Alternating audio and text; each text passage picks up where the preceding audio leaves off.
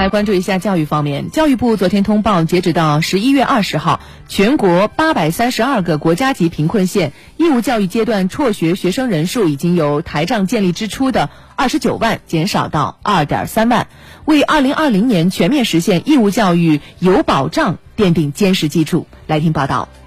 教育部将解决贫困地区义务教育阶段孩子辍学作为专项整治漠视侵害群众利益问题工作的重中之重。教育部直属机关党委常务副书记王光彦在通气会上表示，围绕着贫困地区义务教育阶段学生辍学问题，召开了全国空辍保学暨农村学校建设的工作的现场会，建立了在线的台账，确定了重点监测线，赴安徽、四川、云南等地开展调研督促，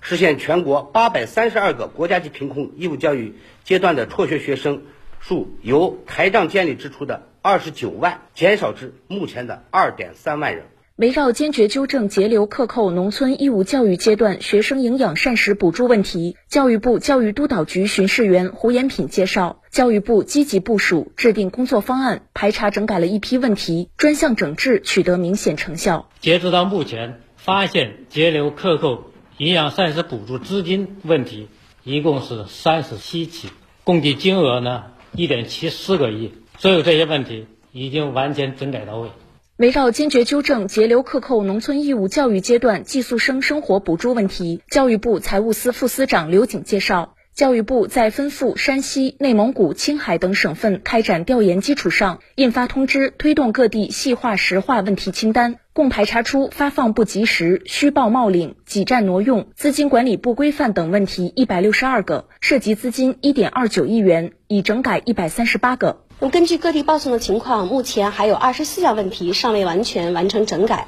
我们已经建立了问题台账和定期督办的机制，督促各地限时核查整改，确保举报一项排查一项，发现一项整改一项。不管问题的轻重程度，只要是涉及侵害群众利益的，就要一查到底。